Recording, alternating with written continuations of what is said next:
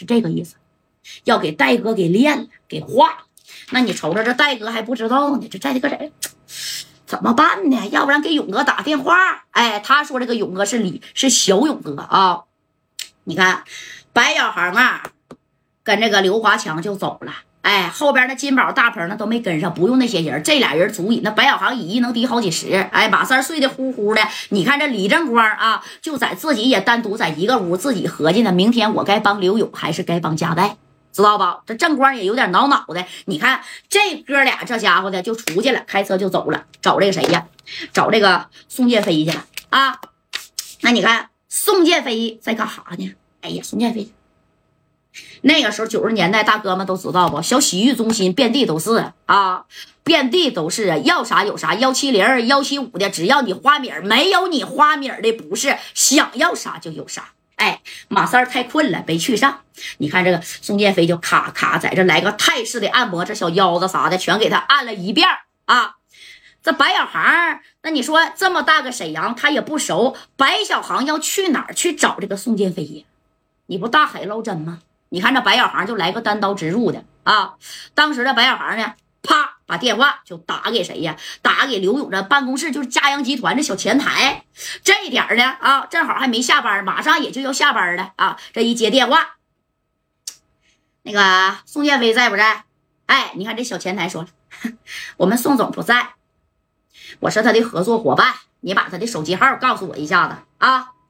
那好的。哎，你看幺三九五个八六个零，啪就告诉白小航，这白小航夸夸夸把这个啥呀电话就直接支给这个宋建飞了。那宋建飞在沈阳有刘勇罩的，那也是贼猖狂的一个人儿，知道吧？哎，你看在这咔咔按着，挺舒服呢啊。行，小点劲，力度小点啊。咔，这电话就响了。谁呀？你看这白小航就说了，宋建飞啊，那个是我，你在哪儿呢？哎，这宋建伟，谁呀？我，白小航，哥们儿，咱俩出来唠唠呗。啊，戴哥呢？跟你大哥勇哥的事儿，那是大哥的事儿。但是呢，你今天呢？啊，拿那个小 biu biu 崩了我戴哥，这事儿怎么算呢？你有种的，我告诉你啊，宋建飞，你别把这事儿告诉刘勇啊。我旁边就一个兄弟，你约个地儿，我他妈找你去。咱俩今天把这事儿摆一摆啊！哎呀，这宋建飞一听都乐了，咋的？怎么的？我说白小航，你他妈是不是吃错药了？你在四九城再牛掰，这是我大沈阳。我告诉你啊，我一个人都不用带，我看你能把我怎么地？你放心，我指定我不告诉我勇哥啊。白小航，听说你挺能打，我宋建飞就领教领教。哎。去中街吧，我们沈阳最繁华的地界啊！中街刚一走进门啊，左拐，哎，你看见没？那那个大拱门呢？就在那儿吧。我现在就过去，你啥时候到？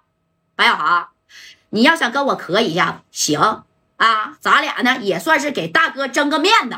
哎，啪的一下，你看就把这电话就给挂了啊！这一挂完电话，你看这个张宝林就瞅白小航，航啊，有把握吗？家伙事儿，我可是带了啊！